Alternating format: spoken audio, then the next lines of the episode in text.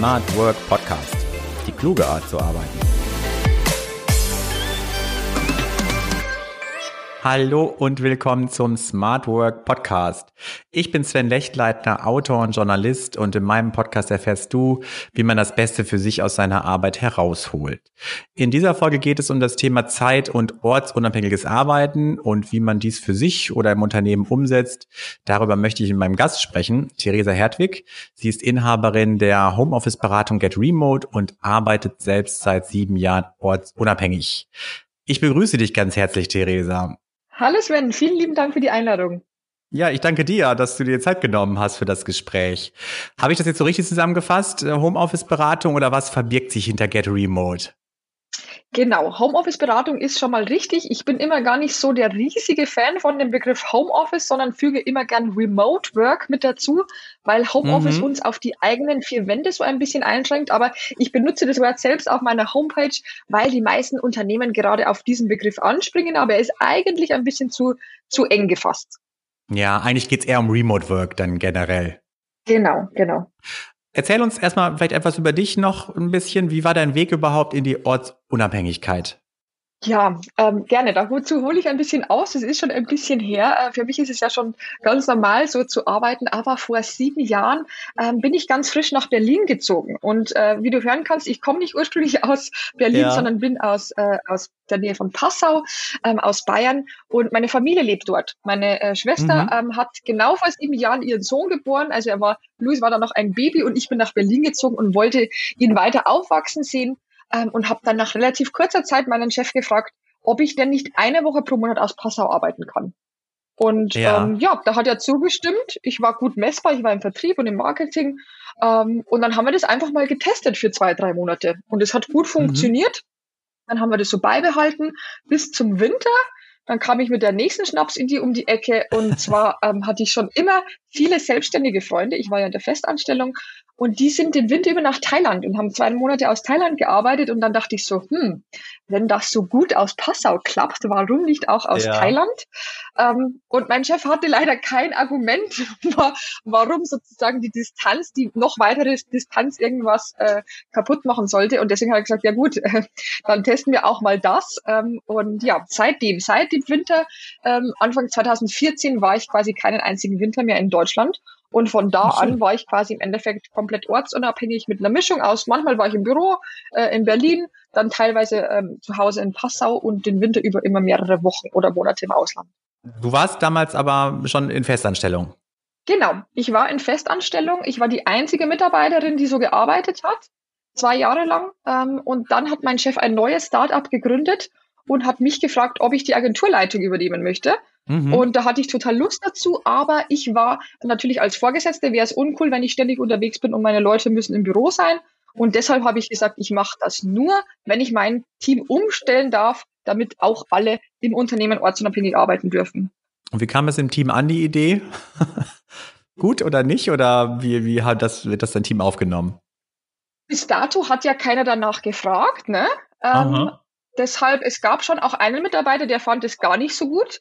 Der wollte, dass lieber alle vor Ort im Büro sind. Den habe ich auch am Anfang einfach weiterhin ins Büro gehen lassen. Das war ja mhm. kein Problem, wir hatten das ja. Ähm, und auch er hat sich dann nach so einer Anfangszeit daran gewöhnt. Aber ich hatte auch eine Mama im Team, ähm, die hat dann nicht nur ortsunabhängig, sondern auch zeitunabhängig gearbeitet. Also die hat ihre Kinder nachmittags von der Schule abgeholt, war den Nachmittag off und hat dann abends, wenn die geschlafen haben, ähm, wieder für uns gearbeitet. Also da haben wir nicht nur die Ortsunabhängigkeit, sondern auch die Zeitunabhängigkeit mit reingebracht. Ähm, wer mich ein bisschen kennt, weiß ja auch, ich arbeite ja auch ortsunabhängig seit äh, einigen Jahren und war ja auch, deswegen, weil du eben Thailand angesprochen hast, ich war auch länger in Thailand unterwegs oder Südostasien, äh, Bali nehme ich mit der Arbeit, um das auch mal für längere Zeit auszuprobieren. Zuvor immer in Spanien mal so vier Wochen am Stück und dachte, gut, dann kann ich auch mehrere Monate die Arbeit mitnehmen. Das hat nämlich auch sehr gut geklappt. Äh, ja, in welchen Jahren ja. warst du denn unterwegs? Oder bist du noch viel auf Reisen? Also jetzt wegen Corona ja nicht, aber äh, wie war das äh, bis letztes Jahr? Warst du dann noch viel auf Reisen oder hast du dann doch jetzt langsam so eine Homebase? Nö, nö, nö. Also ich habe auf jeden Fall eine Homebase. Ähm, ich lebe mit meinem jetzigen Mann hier in, in Berlin. Wir haben hier auch eine mhm. Wohnung. Ähm, er kann auch in der Festanstellung ortsunabhängig arbeiten. Er hat tatsächlich beim selben Chef angefangen in der neuen Firma, weil wir schon ah, okay. wussten, dass Super. er dann auch ortsunabhängig arbeiten kann. Ähm, Genau, also das hat so, so Kreise geschlagen. Auch also die neue Firma arbeitet jetzt auch quasi ähm, mit einer Mischung aus Remote und vor Ort im Büro. Ähm, mhm. Und ich bin aber noch jeden Winter unterwegs. Also ähm, was heißt lustigerweise sozusagen, ich war diesen Winter, äh, waren wir in Spanien und ich bin Anfang März, als quasi dann kurz vor dem Lockdown, also zwei Tage vor dem Lockdown, sind wir zurückgekommen aus, äh, aus Andalusien. Ah, okay. ja. Das war tatsächlich ein bisschen brenzlig am Schluss, weil dann da schon äh, Krisen, Krisenmodus in Spanien war. Aber bis dato äh, war es ganz entspannt. Ja, ja, ich wäre im, im März eigentlich wieder auf Reisen gegangen, äh, war auch alles gebucht und habe dann auch erst vier Tage vorher dann ähm, ja gecancelt sozusagen, weil das wurde ja immer ungewisser und man wusste ja nicht, ob man überhaupt zurückkommt, ja. wie die Lage ist und äh, ja, dann war der Flug auch noch montags, dann gab es irgendwie neue Einreisebeschränkungen und dann äh, ja habe ich auch wenige Tage vorher das dann sicherheitshalber gecancelt. Rückblickend hat sich dann als richtig rausgestellt, ne, aber damals ja. ja zu dem Zeitpunkt war das ja noch nicht gar nicht so klar, wo sich das hin entwickelt. Wie, wie arbeitest du denn, äh, also wenn du sagst zeit- und ortsunabhängig, wie sieht denn dein Alltag überhaupt aus? Wie gestaltest du den Tag, wenn man, also ortsunabhängig ist vielleicht klar, also man ist halt nicht vor Ort, äh, aber wie ist das mit der Zeitunabhängigkeit? Wie kriegst du da vielleicht Struktur in den Tag? Mhm. Also unterscheiden würde ich jetzt noch die Zeit in meiner Festanstellung und jetzt die Selbstständigkeit. In der Festanstellung ähm, war meine Zeit im Endeffekt nur von Kundenterminen, also wenn ich wirklich Kundentermine hatte und was ich grundsätzlich nie gemacht habe, ich war nie ad hoc per Telefon erreichbar, da habe ich unsere Kunden sehr schnell dazu erzogen. Okay. Ähm, das heißt, ich habe immer nur Telefontermine vereinbart ähm, und nur dann hingelegt, wenn ich auch erreichbar sein wollte und ansonsten war ich natürlich per E-Mail erreichbar. Ähm, und auch heute in der Selbstständigkeit, äh, seit ich Get Remote gegründet habe, ähm, wenn ich natürlich Workshops gebe, dann bin ich zeitgebunden. Aber ansonsten ähm, liebe ich es tatsächlich, meine Arbeit nach dem Wetter auszurichten. Wenn es an einem Donnerstag schön ist, dann gehe ich gerne an den See und arbeite an einem Samstag, wenn es dann da regnet. Also mhm. ähm, ich äh, versuche tatsächlich außerhalb der Kundentermine meine Freiheit ähm, tatsächlich weiterhin zu genießen, weil man man kommt auch schnell wieder in dieses Fahrwasser, dann äh, äh, doch immer äh, direkt die E-Mails zu beantworten und so weiter. Ja. Aber ähm, genau, da bin ich dahinter, dass ich äh, diesen Lifestyle sozusagen nicht verliere. Also legst du dir so Zeitfenster, wo du E-Mails machst und Telefonanrufe entgegennimmst oder wie stelle ich mir das vor? Genau, also im Endeffekt habe ich wie so eine Art Timeboxing.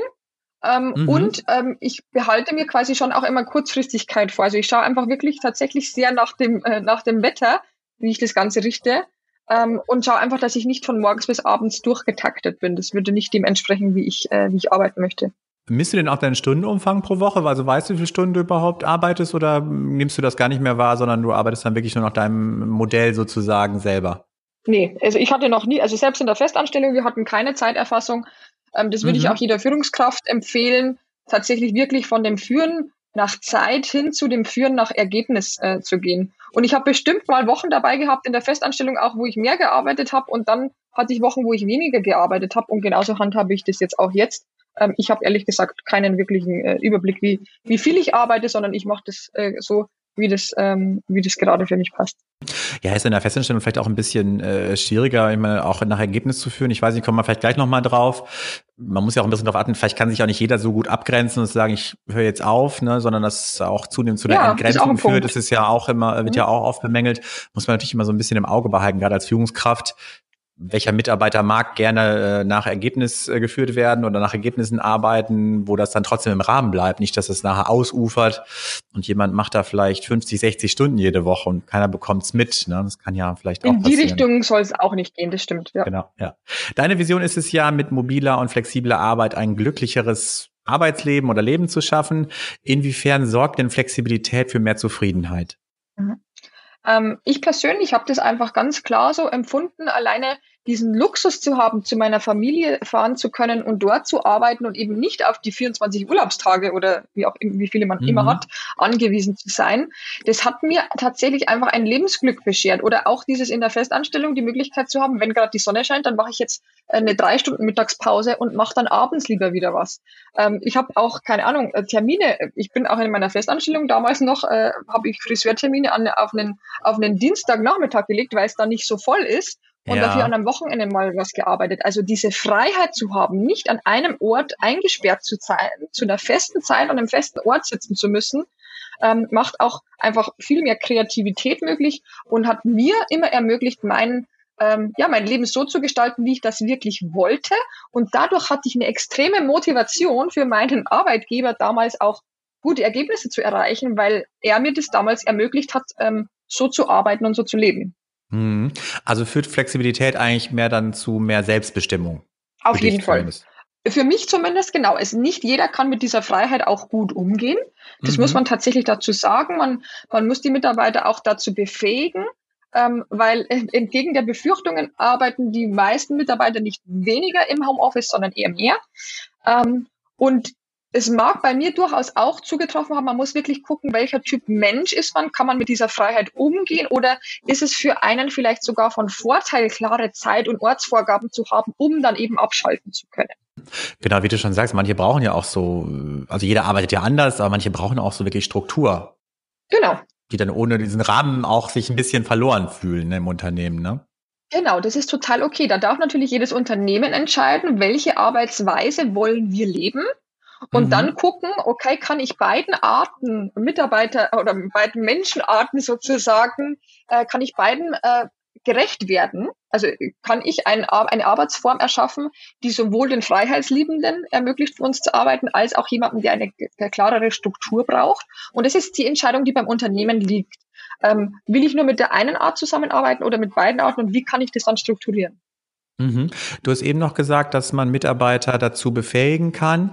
Wie sieht so eine Befähigung aus oder wie kriegt man das hin? Also das ist ja tatsächlich eigentlich mein, mein täglich Brot jetzt mit Get Remote. Da helfe ich ja Unternehmen, wie sie quasi eine Homeoffice-Struktur und Kultur etablieren können. Ähm, und da geht es bei mir weniger darum, dass ich irgendwie feste Regeln ausgieße, sondern vielmehr darum, mit dem jeweiligen Unternehmen, deren äh, Mitarbeiter und der jeweiligen Führungskraft dazu, eigene Spielregeln zu entwickeln. Also wirklich ähm, das jeweilige Team anzugucken, was haben die für Voraussetzungen und wie können die ihre Zusammenarbeit gestalten, dass es für die Mitarbeiter und für die Führungskraft und das Unternehmen gewinnbringend ist. Und da geht es dann auch manchmal darum zu sprechen, wie schnell äh, muss ich erreichbar sein, wie schnell antworte ich auf eine E-Mail, aber auch, wie gehe ich damit um, dass Privat- und Arbeitsleben immer weiter verschwimmt. Hm. Und das einfach zu thematisieren, ähm, da ist es ganz spannend, weil äh, viele Mitarbeiter haben ganz unterschiedliche Herangehensweisen und da hilft es oft, sich einfach darüber auszutauschen, hey, wie geht ihr denn damit um, in den Feierabend zu gehen? Wie könnt ihr denn abschalten? Da unterschiedliche Herangehensweisen zu teilen und ich bringe natürlich Herangehensweisen mit, aber es entsteht in jedem Team da was Neues durch ähm, diesen Raum, den man schafft, wenn man äh, die Diskussion dazu zulässt.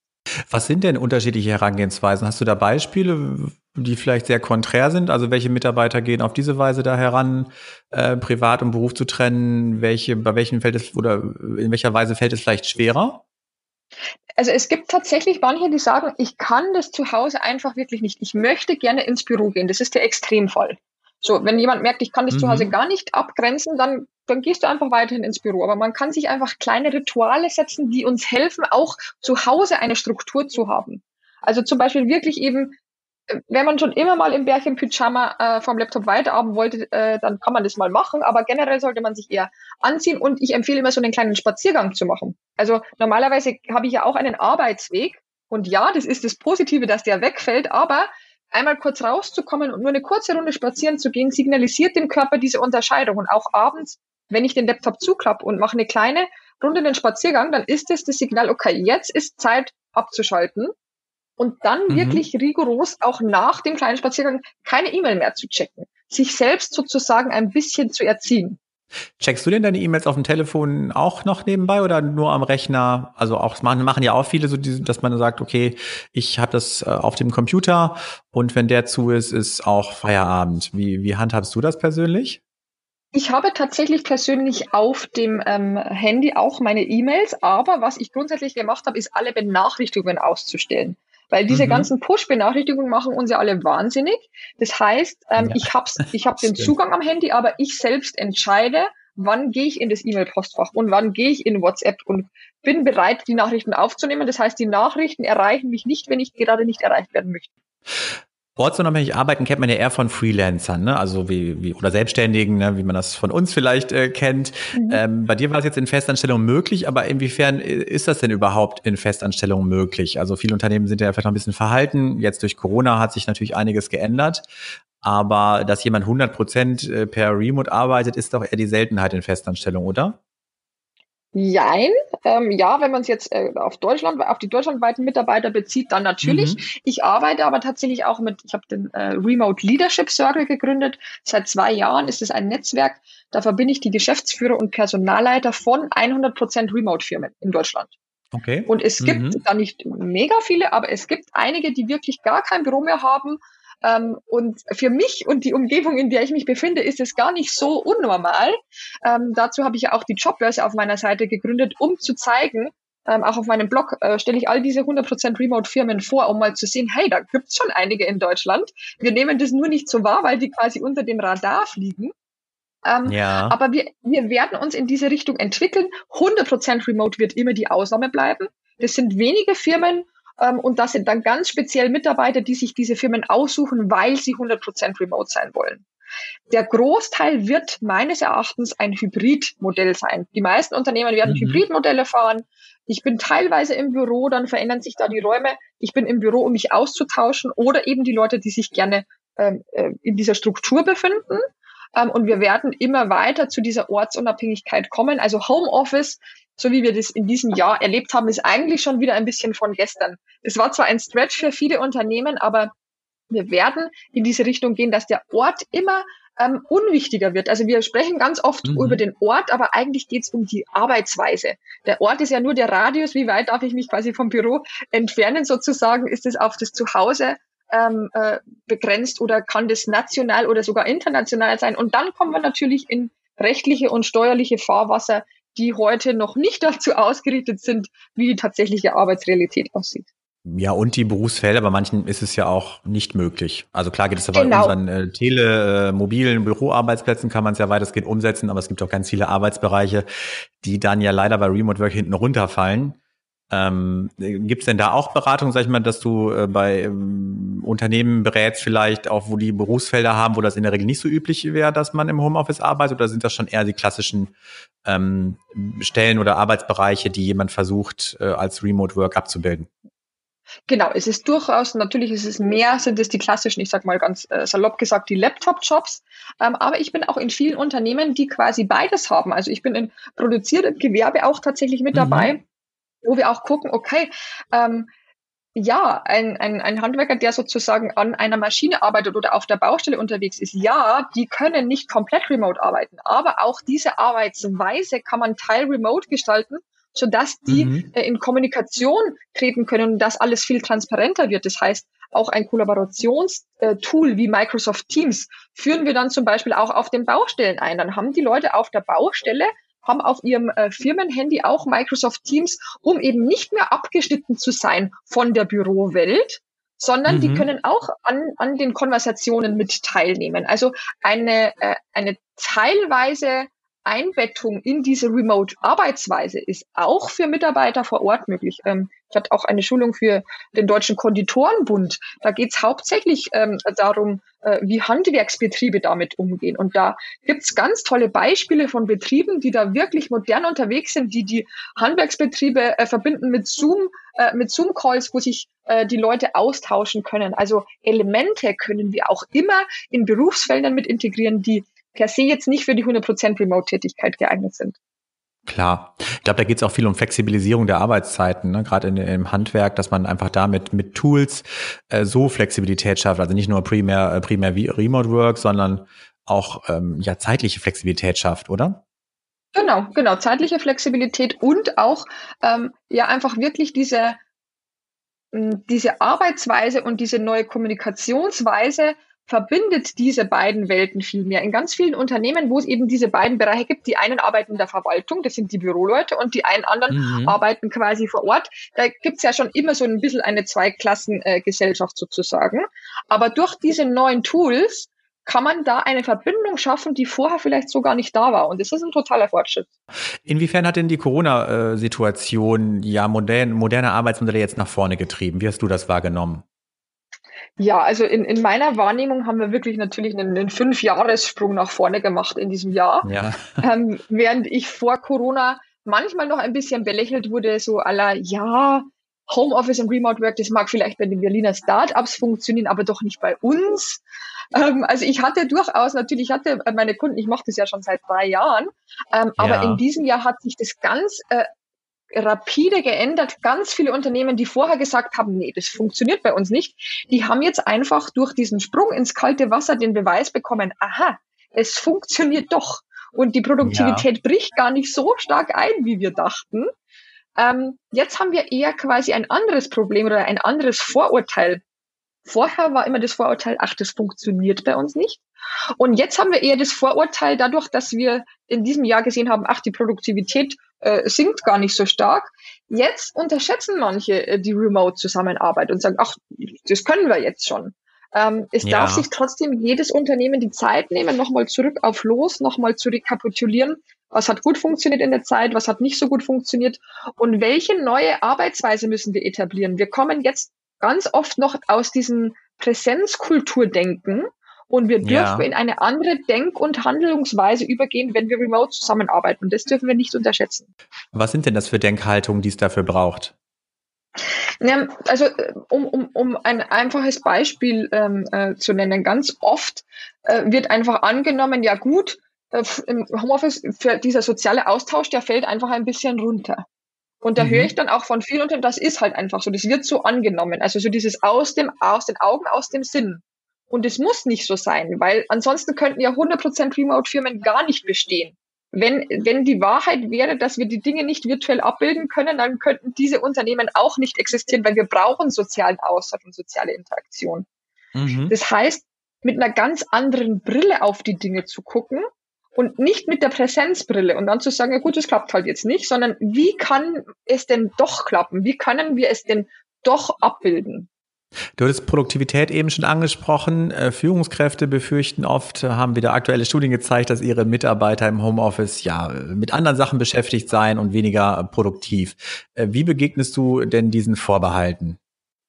Das ist immer ganz schön, weil, also ja, was denkt sich die Führungskraft? Jetzt machen die dann nur noch den ganzen Tag die Wäsche und liegen auf der Couch. Ja. Ich will einfach mal ähm, äh, die Behauptung in den Raum werfen, selbst wenn ein Mitarbeiter eine Stunde auf der Couch liegt und zwischendurch die Wäsche macht, dann ist er nicht weniger produktiv als vorher im Büro, weil da haben wir auch zwischendurch mal mit den Kollegen gequatscht, waren in der Kaffeeküche mhm. und waren mal kurz auf Facebook. Also die Idee, dass wir acht Stunden im Büro produktiv wären, ist einfach, ist einfach hinfällig. Der, der dürfen wir uns gar nicht, also es ist einfach so, ähm, wir können zu Hause ruhig Dinge ne nebenher ein bisschen erledigen, weil wir auch ja. in der Arbeit diese Phasen haben. Und da müssen wir einfach mal der Wahrheit ins Auge blicken. Ähm, und Führungskräfte, die eben Angst haben, dass sie im Homeoffice ihre Mitarbeiter nicht mehr kontrollieren können, die haben meines Erachtens quasi vorher schon falsch geführt, weil die reine mhm. Anwesenheit mhm. sagt nichts darüber aus, wie produktiv jemand ist. Begegnest du denn diesen Vorbehalten häufiger? Also tragen das äh, Führungskräfte in Unternehmen auch an dich heran, dass sie da Sorge haben oder ist das in der Realität eher weniger?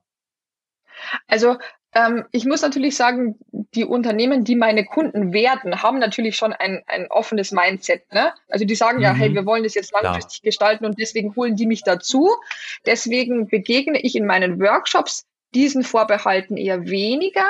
Oft sind es tatsächlich auch die Mitarbeiter untereinander, die das Gefühl haben, ja, der, der Kollege macht ja gar nicht so viel. Also es ist auch mhm. der, ich sag mal, Sozialneid unter den Mitarbeitern. Manchmal sind es gar nicht unbedingt die Führungskräfte. Ähm, und auf all diese Fragen ist die Antwort immer, liebe Unternehmen, liebe Teams, nehmt euch Zeit, setzt euch zusammen und sprecht darüber. Das ist nicht ähm, äh, nichts Lapidares, sondern wir müssen uns die Zeit nehmen, uns zu dieser Arbeitsweise auszutauschen. Jegliche Prozesse im Unternehmen beleuchten wir immer wieder, Vertriebsprozesse, Kunden, wir verbessern unseren Kundenservice, aber die Zusammenarbeit des Teams beleuchten wir sehr selten. Und mhm. das Homeoffice gibt uns jetzt den Anlass, uns mal zusammenzusetzen und zu gucken, was hat denn vorher vielleicht auch schon gebröckelt. Also das Homeoffice ist eigentlich eine Lupe, das uns schon zeigt, ja. wo hat es denn vorher schon an Kommunikation und so weiter gehapert. Und das gibt uns jetzt die extreme Chance, das alles nochmal zu beleuchten und dann auch eine gute Lösung für zu finden. Und wie ist es mit, mit Führung auf Distanz? Du hast eben schon angesprochen, dass du ja auch ein Team hattest, äh, was du dann äh, remote geführt hast. Wo ist da der Unterschied ob man jetzt das Team bei sich in der Nähe hat vor Ort oder ob man das Team auf Distanz führt? Mhm. Also der erste große Punkt, und der hört sich immer so weich an, äh, ist Vertrauen. Ne? Mhm. Äh, äh Vertrauen, Vertrauen, Vertrauen, das ist kein weicher Faktor, es ist ein harter Faktor. Das unterschätzen die meisten. Ähm, Und wie kann ich überhaupt Vertrauen aufbauen? Vertrauen baue ich dann auf, wenn ich auch Regeln habe. Das widerspricht mhm. sich manchmal. Man denkt manchmal, ja gut, jetzt soll ich Vertrauen haben, wozu brauche ich denn dann Regeln? Mhm. Es muss einfach ganz klar sein für jeden Mitarbeiter, wie darf ich mich zu Hause oder bei der Remote Work sozusagen verhalten und wie nicht. Im Büro ist es ganz klar. Im Büro habe ich eine Kultur, die hat sich entwickelt über die über die Jahre, über die Jahrzehnte. Die adaptieren Mitarbeiter, wenn sie ins, äh, neu ins Team kommen. Aber wenn wir uns nicht sehen, im Homeoffice ist es ein neuer Raum. Deshalb dürfen mhm. wir da neue Regeln für schaffen. Und wenn die jeder kennt, dann kann die Führungskraft auch total Vertrauen in die Mitarbeiter haben, weil für jeden zu jeder Zeit klar ist, ist das gerade in Ordnung oder nicht. Also ich ja. muss klären, darf ich zwischendurch einen Wocheneinkauf machen und abends die Arbeitszeit dranhängen oder ist das nicht okay? So, und das kann jedes Team für sich selbst entscheiden. Welche Regeln hast du damals mit deinem Team äh, beschlossen? Also wir hatten die absolute, wir hatten auch Zeitunabhängigkeit. Ähm, das heißt, ähm, wir hatten einfach feste Meetings, äh, feste Meetings für das ganze Team, feste Meetings für, für die Unterabteilungen sozusagen. Ähm, und alles außenrum war uns selbst überlassen, in unserem eigenen Ermessen. Was ich als Führungskraft zusätzlich gemacht habe, ähm, ich habe äh, nach der OKR-Methode sozusagen Quartalsziele festgelegt. Die haben wir, habe ich mit den einzelnen Mitarbeitern besprochen und jeder Mitarbeiter hat sich selbst Monats- und dann Wochenziele gelegt. Und ich hatte jede Woche mit jedem Mitarbeiter ein One-to-One-Gespräch. Das hat entweder im Büro oder virtuell stattgefunden. Und so hatte ich mhm. immer den Einblick, okay, wo stehen wir denn? Wo steht der Mitarbeiter in seiner Zielerreichung? Das heißt, ich habe nach Ergebnis geführt und nicht nach Zeit. Und wenn jemand nach sechs Stunden fertig war und dann zum Baden gegangen ist, ja, dann bin ich doch happy. Dann haben wir unser Ziel erreicht, ja. unser Unternehmerisches. Mein Mitarbeiter hat ein bisschen mehr Freizeit und äh, der ist dann auch bereit, wenn es mal wieder ein bisschen brennt, etwas mehr zu machen, weil zu Zeiten, wo er sein Ergebnis in weniger Zeit erreicht, hat er auch die Freiheit, frei über seine Zeit zu verfügen. Meine Gäste bitte ich zum Ende des Gesprächs um einen Tipp, der ihre Arbeit in irgendeiner Form besser oder smarter macht. Welche, welchen Tipp könntest du den anderen mit auf den Weg geben? Ähm, ich hätte ein, ein, einen Tool-Vorschlag. Ähm, Microsoft ja, Teams, Zoom, all diese Dinge äh, die kennen wir natürlich alle schon zu Genüge. Ähm, was ich super gerne anwende, und das ähm, äh, können Teams einfach total gut tun, ist das Tool Lean Coffee Table. Mhm. Und zwar ähm, können wir das quasi als virtuelles Post-it-Board nutzen. Ähm, mhm. Ich nutze das sehr, sehr gerne in meinen Workshops, weil oft besprechen wir die Dinge nur in einem Videomeeting. Und das ist manchmal ein bisschen zu wenig. Man kann aber zusätzlich zu diesem Videomeeting ähm, quasi Post-its ähm, erstellen und dann auch abstimmen und so Diskussionen ein bisschen ja geleiteter führen. Ähm, und das hat meine Arbeitsweise auch mit meinem Team damals total verändert. Wie funktioniert das ganz praktisch? Also du machst digitale Post-its und dann bleiben die in dem Meeting bestehen oder danach oder was passiert damit? Also es können sozusagen alle, ähm, jeder Teilnehmer des Meetings kann mit in dieses Tool reinkommen und kann über, es gibt nur eine Funktion, da ist quasi in der Mitte wie, als würde ich einen Post-it-Block an jeden Mitarbeiter verteilen Okay. Kann jeder einfach Post-its, dann äh, erscheinen die auf diesem Board und dann hat jeder drei Punkte zu vergeben.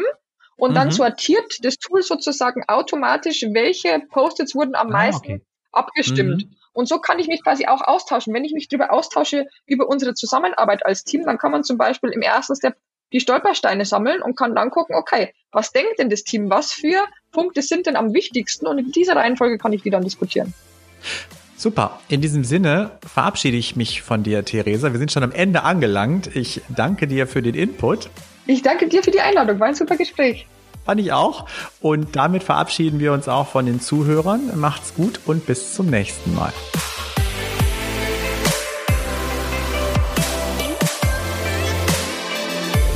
Öffne auch die Links in den Show Notes. Melde dich zu meinem Newsletter an und bleibe in Sachen Smart Work immer auf dem Laufenden.